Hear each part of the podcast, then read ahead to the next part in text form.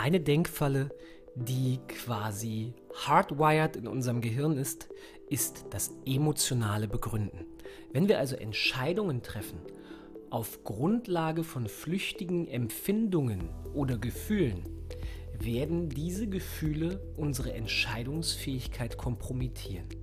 Wenn ich wütend bin und jemanden doof finde, ist also das flüchtige Gefühl der Wut für die Bewertung der Person verantwortlich.